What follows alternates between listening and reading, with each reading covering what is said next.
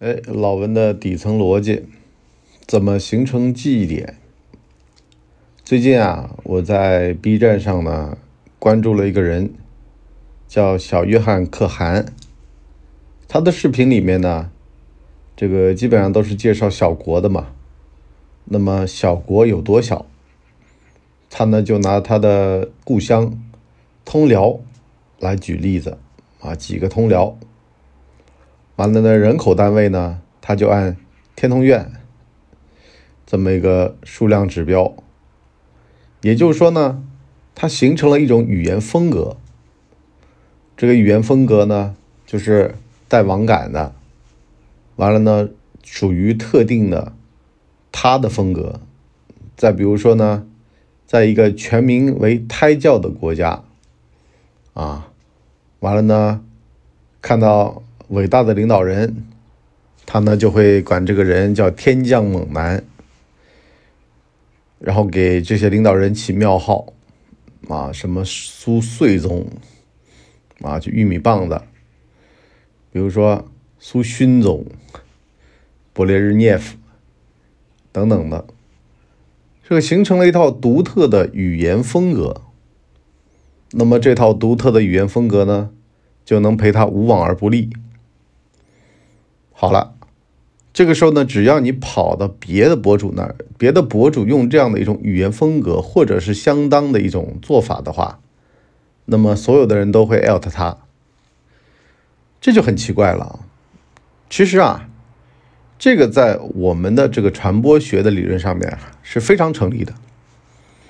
也就是说呢，当你讲了一个自己的语言风格，讲出去了之后。你是第一个讲的，而且你经常持之以恒的去讲，做喜剧嘛？喜剧的本质是什么呢？本质就重复，来来回来来回来去啊。比如说于谦他爸爸，于谦他老婆，是关键在哪儿呢？这个荒诞性啊，是靠重复出来的。你如果不重复这个荒诞性的话，别人还没觉得什么。可是老是这么来回来去，哎，人家就觉得。上劲儿了，有意思了，是吧？重复过三次，喜剧的效果和模板就成立了。这就像你博叔以前老喜欢说漂亮，那么很多人就是因为这个语言风格来的。那么后来不说了啊，现在管自己叫你博叔，是吧？有人就说，你看你这个是寿爷那抄的，就会这样，就会形成这么一种逻辑。你再包括说像寿爷。他在他的文章里面，他说的是大望路煎饼摊儿，啊，就是像这样的一种语言风格。像你博叔的风格就是夜班保安，啊，多多少少有记忆点吧，这个非常关键啊。你和别人的文章之间的差别就在这儿。第二个呢，就是语言风格，幽默。你就比如说像小通辽可汗，他经常会用一个歇后语，让你忍俊不禁。比如说啊，什么王八退房，憋不住了，人家就会觉得说特别有意思。你再包括说像于谦他自己做的那个签到的节目，经常也会在里面讲歇后语，是吧？恶心他妈给恶心开门，恶心到家了。啊，这个小刀拉屁股，给你开开眼，等等吧。啊，为什么呢？这个幽默的语言风格呀，能导致到很多人在看、在听，不会枯燥。你怎么样说，怎么样讲，都能够把人的注意力给吸引住。千万不要板着一副面孔在那讲事儿啊，没有人愿意听。而且呢，你说。你抓住了他的时间，他在你这儿花了时间，凭什么他在你这儿花时间？你就包括说上 B 站看视频啊，如果说有比较级了，有现在有小通辽可汗了啊，小约翰可汗了，像什么什么什么课文呐，卢课文呐，像什么我就不听了，不看了，因为呢，比较起来，幽默的风格会让我持续的想去看。大不了去学歇后语去嘛，啊，大不了去学新整的活去嘛。比如说，他老师会讲说，一个国家对另外国家在偷袭，啊，这一听你就知道是马保国风格了，是吧？混搭的，很有网感的，啊，而且会整很多的新词儿，整很多的新玩法。那么就代表着呢，你看他的东西，你就相当于也追了时事热点了，是吧？这个就讲到重复了。什么叫重复呢？就是本来呢。你是在马保国那儿看到这个东西的，你没觉得什么，或者说你只觉得有点搞笑，可是呢又到他这儿又来了，啊，又给你讲一遍偷袭，来骗，不讲武德是吧？就就这样，所以呢，这个幽默这个东西啊，才是法宝，才是利器啊！你看半天，完了呢发现，哎呦，他讲的这个故事本身它是有意思的。当一个人啊对这个东西理解的透彻的时候，他就能信手拈来，而且呢才能够把它讲出花来。那本身这个对于故事的掌控力，对于故事本身文本的吃透都是非常重要、非常关键的，缺一不可。第三呢，回归到故事本身，文本本身，这个文本和故事啊，它本身扎不扎实也很关键。一个烂故事，你再讲也讲不出花来。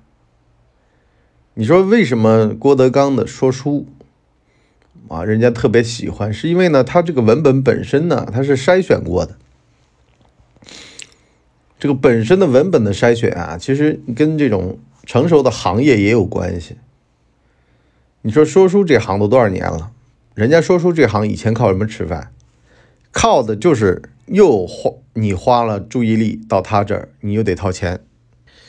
搁现在啊，这个就是付费电视剧。你看这个电视剧吧，你还得掏钱。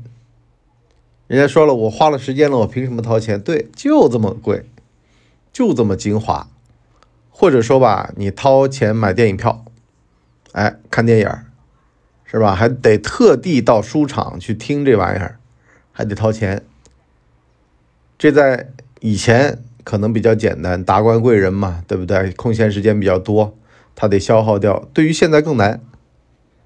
现在这种传统艺术，你还得掏钱，你还得掏时间，啊，凭什么让人坐到那儿来听？凭什么他不能在互联网上听？它都是个问题。可是它就有这个魔力，为什么？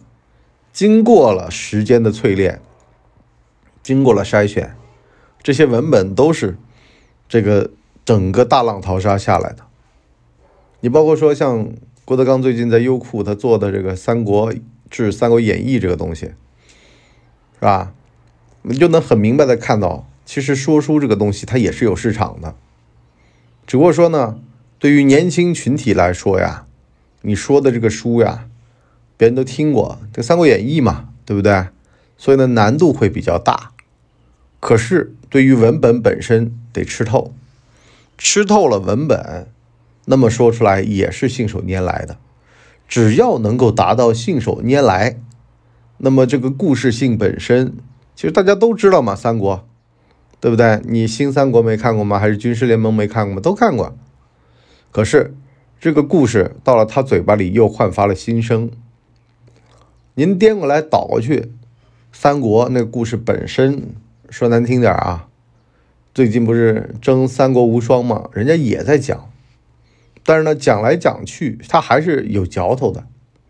这里边的人性，你包括曹操为什么变成宁可我负天下人，不可天下人负我？你再包括为什么会有吕布这样的人性？实际上，当年啊，这个《三国演义》这个小说啊，就是一个社会众生相啊，或者说是一个创业史。对吧？你就跟看什么中国合伙人这种其实没什么区别，每种人都能成才，每种人都能够牛，可是最终你得通过故事来表现人物的性格。也就是说，结局你是知道的，故事本身你是知道的，可是怎么讲，这又变成了一个非常有意思的事儿。我明明知道这个故事最后的结局，可是呢，他这么一讲，哎，我。把血肉填进来，把人物性格弄起来，我发现又不一样了，啊，我发现跟原先的整个的这个体系啊、玩法呀，又完全不一样了。所以呢，我觉得新鲜，我觉得得花钱。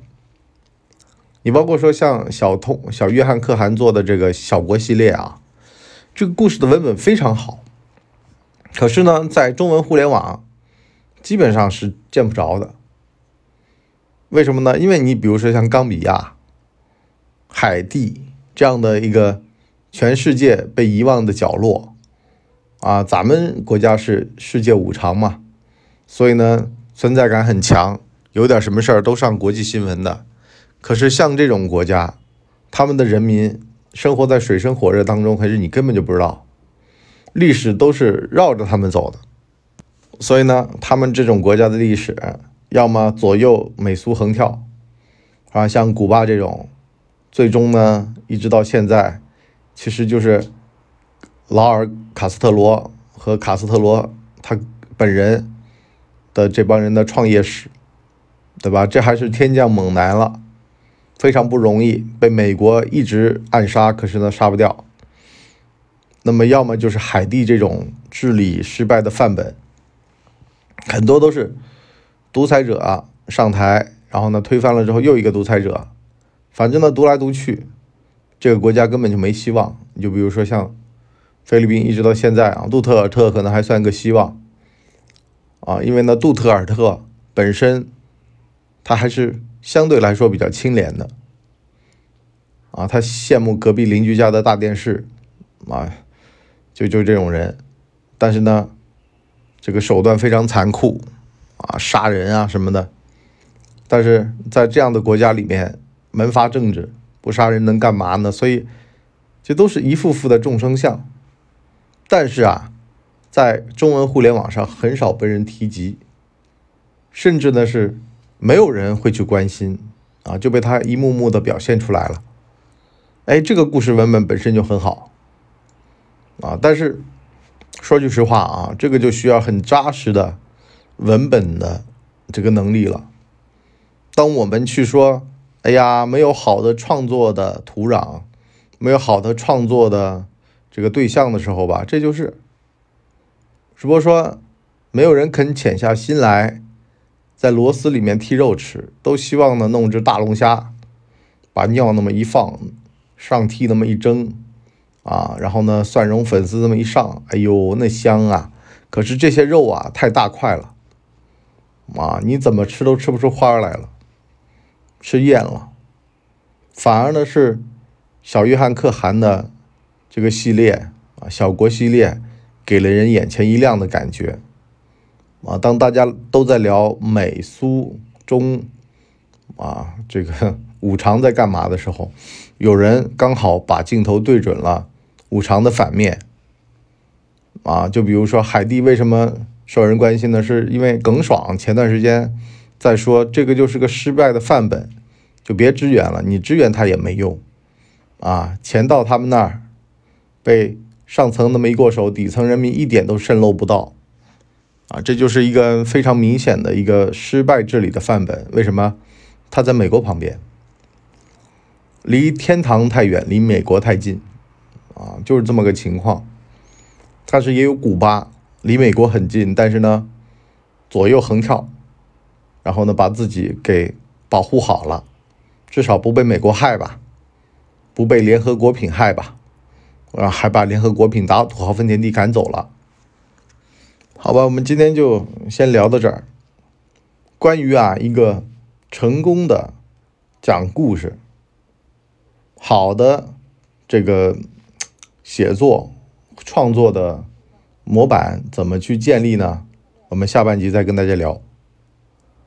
当我们总觉得创作已经到了瓶颈的时候，其实还远远未到。啊，这个呢，我们下半集再跟大家聊。好了，我们今天就先到这里，我们下半集再见，拜拜。